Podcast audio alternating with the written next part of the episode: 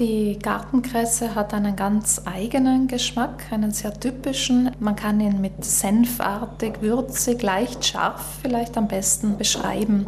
Das rührt von ihrem Gehalt an speziellen sekundären Pflanzenstoffen her. Und zwar sind das die sogenannten Glucosinolate, auch Senfölglykoside genannt. Sobald man Kresse schneidet oder das Pflanzengewebe auf andere Art verletzt, werden aus den Senfölglykosiden die Senföle freigesetzt. Sie machen das charakteristische Aroma von Kresse aus und sind auch für ihre gesundheitsfördernde Wirkung verantwortlich. Sie haben eine Reihe von positiven Wirkungen auch für die menschliche Gesundheit. Unter anderem können sie eben freie Sauerstoffradikale abwehren.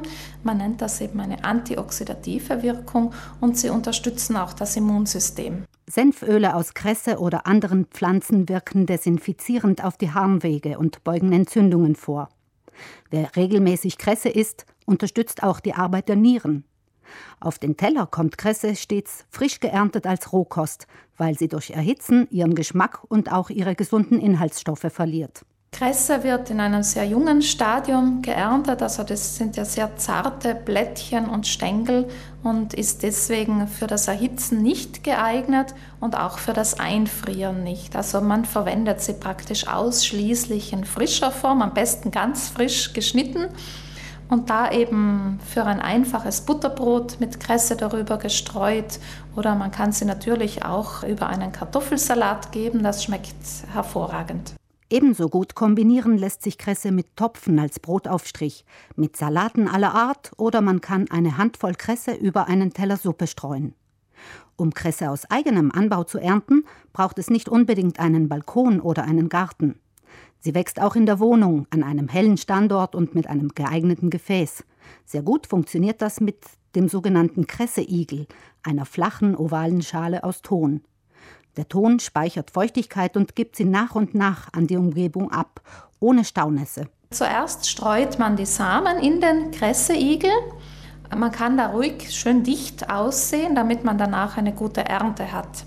Dann gießt man vorsichtig etwas Wasser darüber und am Anfang sollten die Samen wirklich gut mit Wasser bedeckt sein, denn sie sollten quellen und wenn sie dann eben diese typische Schleimschicht außen herum gebildet haben, dann kann man das überschüssige Wasser abgießen und einfach täglich oder zumindest regelmäßig nur mehr etwas Wasser übergießen, jeweils das überschüssige Wasser abgießen und auf diese Art die Samen feucht halten. Im Kresseigel keimen die Kressesamen sehr schnell aus. Innerhalb kurzer Zeit sprießen die ersten Blättchen.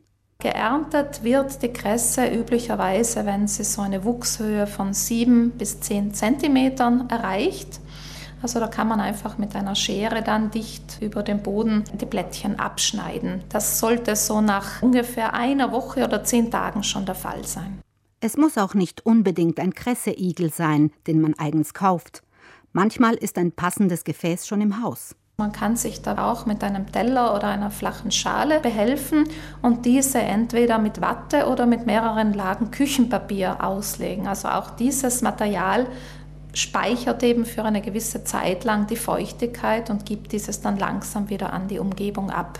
Also wichtig ist auch in diesem Zusammenhang eben Watte oder Küchenpapier schön feucht zu halten, aber eben nicht zu nass. Und auf diese Unterlage werden dann eben die Samen ausgestreut. Und natürlich wächst Kresse auch in der Erde. Man kann sie im Garten aussehen oder in einem Balkonkistchen. Im Garten und in der Erde benötigt die Kresse allerdings etwas länger zum Auskeimen. Also da muss man sich dann schon zwei, vielleicht auch drei Wochen gedulden, bis man dann etwas ernten kann. Wer auf den Geschmack kommt und öfters Kresse essen möchte, kann sie einfach wieder nachsäen und schon bald von neuem ernten.